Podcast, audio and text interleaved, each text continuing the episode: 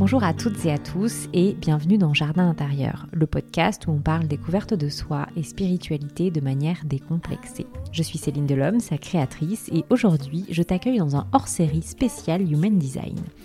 Tu le sais peut-être, ça fait plusieurs mois que je m'intéresse de près à cet outil de connaissance de soi et je ressens l'envie d'aller plus loin, de te partager mes découvertes, de contribuer à rendre vivant un thème HD et surtout de te proposer une nouvelle manière pour plonger à l'intérieur de toi. Alors concrètement, tout au long de ce hors-série, on va parler jargon Human Design. Je vais t'expliquer ce qu'est un type, une autorité intérieure, on va parler du thème du non-soi ou encore des centres énergétiques. Je te rassure tout de suite, toutes ces infos ne sont pas là pour te noyer dans la théorie, mais bien pour t'initier au HD, t'accompagner à lire ton propre thème et à l'expérimenter au quotidien. Si tu as envie d'aller plus loin dans la compréhension de ton profil ou dans une compréhension de groupe, je me ferai un plaisir de te guider dans une lecture de thème, à t'accompagner dans cette introspection à mieux te connaître, t'accepter, t'aimer, toi, sans oublier toi avec l'autre. Tu peux me contacter sur mes réseaux, principalement sur Instagram à Céline-du-8 Jardin intérieur, et je me ferai un plaisir de te répondre. Avant de rentrer dans le vif du sujet, il me semble important de te rappeler ce qu'est le HD. C'est un outil de connaissance de soi qui permet de mieux se comprendre, soi et soi avec l'autre. Et c'est en ça qu'il est passionnant. Il peut te donner des indications sur le fonctionnement de ton couple, dans ton travail, avec tes collaborateurs, avec tes enfants et même avec tes voisins. Bah oui, pourquoi pas, puisqu'il n'a pas de limite. Cet outil peut vraiment servir le collectif. Il te permet de savoir comment fonctionne ton énergie, quelle stratégie et autorité adopter pour te sentir aligné, mais aussi pour être magnétique, c'est-à-dire attirer les autres à toi. Que tu t'en rendes compte ou non, il t'indique ce pourquoi tu es doué naturellement, tes talents innés en quelque sorte. Concrètement, tu en fais ce que tu veux. On part d'une théorie, une photographie, une feuille de papier, et c'est à toi de le rendre vivant, d'aller l'expérimenter dans toutes les sphères de ta vie. Qu'est-ce qu'il m'a apporté concrètement? Eh bien à moi, il m'a apporté de la conscience, qui je suis, ce qui me motive. Il m'a rassuré, il m'a déculpabilisé sur mes manières d'être, de faire. Il m'a donné de l'assurance et de la confiance. Bon, et puisque je n'aurai jamais assez de mots pour le décrire, je n'ai plus qu'à te souhaiter une très belle exploration. Aujourd'hui, on se retrouve pour parler d'autorité intérieure, ou en langage plus universel, de quelle manière tu prends tes décisions. Et oui, parce que nous avons tous un GPS interne qui nous aide à faire des choix.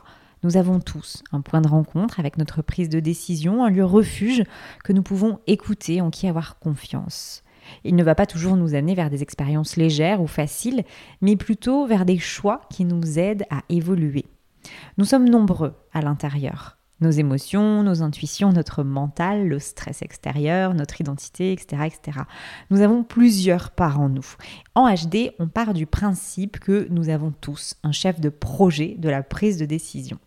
Alors, une autorité intérieure peut rendre sa décision de manière immédiate ou pas. Elle peut être interne, c'est-à-dire que tout se passe à l'intérieur de toi, ou externe, que les astres ou les autres peuvent faire l'effet miroir.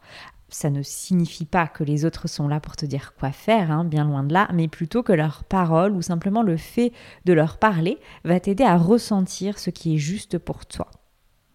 Il existe six autorités intérieures et deux extérieures, dédiées au projecteur et au réflecteur. Aujourd'hui, je vais te présenter deux autorités émotionnelles et sacrales qui sont les plus répandues. Commençons par l'autorité émotionnelle qui s'autorise à changer d'avis. Accompagnée de sa vague qui ne te laisse pas de tout repos, elle se permet d'aller visiter les différentes possibilités avant de poser sa décision. Cette autorité concerne à peu près la moitié de la population. Si tu as une autorité émotionnelle, est-ce qu'il t'arrive que ta décision finale soit différente de celle prise à chaud?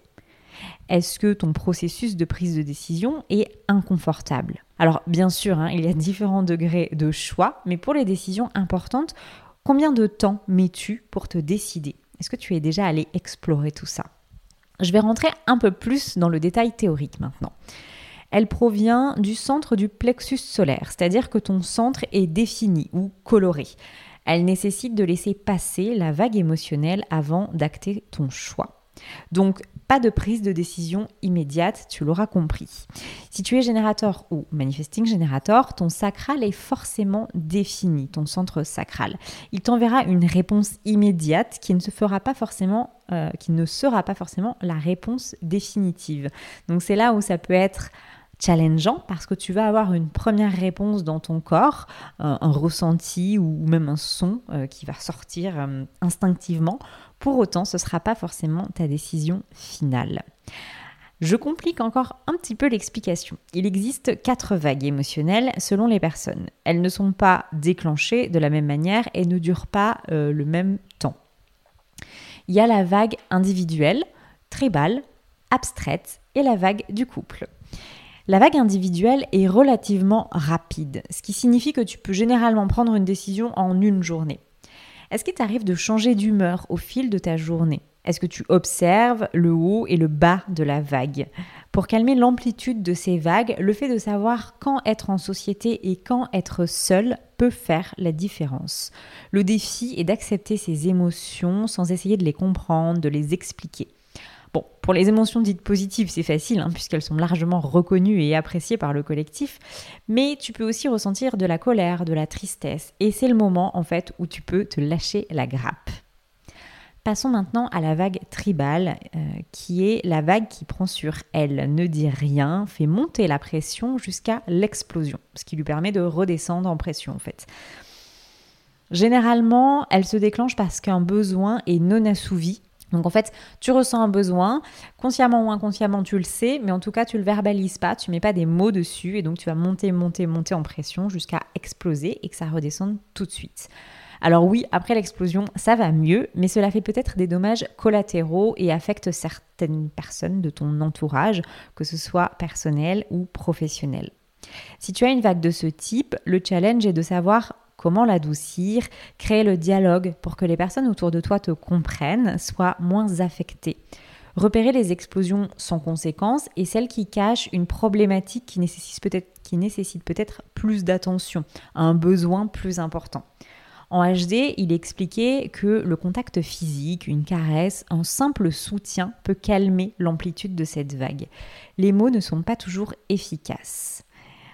Pour ça, je laisse place à l'expérimentation et n'hésite pas à revenir vers moi pour, euh, bah, pour me dire si, si tu l'as remarqué aussi l'importance de ce contact physique.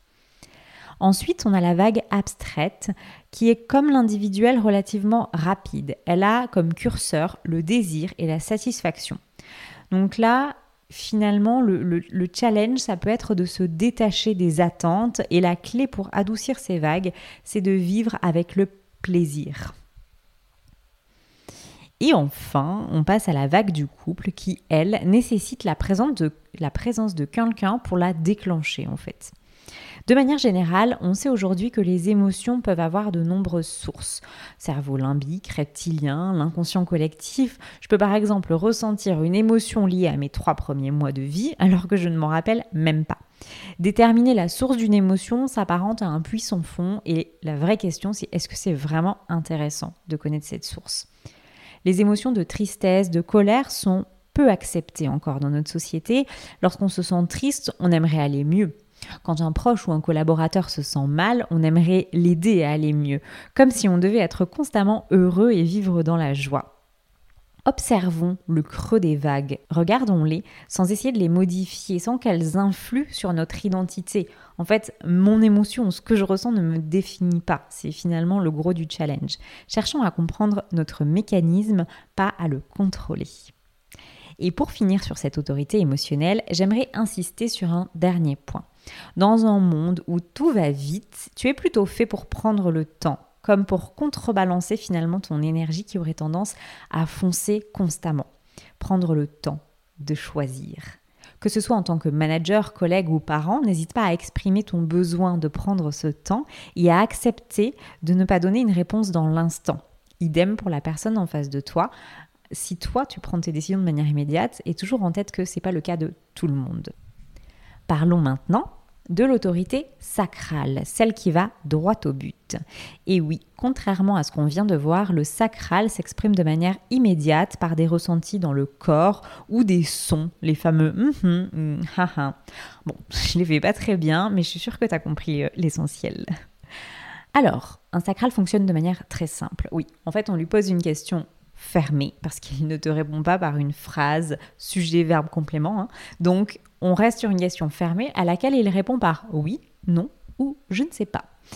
Le je sais pas en fait signifie que ce n'est pas le moment ou pas la question ou que la question est mal posée en fait. Donc j'ai la chance de l'explorer au quotidien avec euh, mon amoureux. Euh, j'ai enfin compris pourquoi il ne me répondait pas toujours. Aujourd'hui, il me suffit d'attendre un peu. J'attends genre 5 minutes, je reformule, reformule ma question et j'obtiens une réponse. Je vous laisse imaginer le gain de temps et d'énergie que ça me procure. Petite précision, ce n'est pas parce que ton sacral te dit oui que ça signifie immédiatement. Lorsque tu as un oui, n'hésite pas à approfondir pour connaître les modalités, quand ou encore avec qui. Tu peux par exemple ressentir que changer de boulot est juste pour toi. Pour autant, ça ne signifie pas que tu vas démissionner demain. Mais poser cette intention et ton attention dessus permettent de mettre le sujet en lumière dans ton foyer, te renseigner sur ce qui t'intéresse, te mettre dans une autre posture et t'ouvrir aux réponses qui viendront. Bon, dit comme ça, j'ai bien conscience que ça peut paraître abstrait. Pour les personnes proches de leur corps, je suis certaine de ne rien vous apprendre. Pour les autres, je peux vous inviter à vous rapprocher de votre corps, à communiquer avec lui. Il vous envoie des messages, écoutez-le. Pour ça, chacun peut trouver sa méthode et je te laisse encore une fois explorer. Ça peut être la méditation, le yoga. Tu peux aussi demander à un proche de te poser des questions fermées. Fermez les yeux et écoutez la réponse. Quelle sensation suscitent ces questions en toi? Voilà pour ces deux autorités intérieures qui, qui sont les principales en fait euh, autour de nous tu peux remarquer encore une fois qu'il y en a une qui va prendre le temps et qui va pouvoir explorer avant de prendre une décision finale, alors que l'autre va s'exprimer de manière immédiate.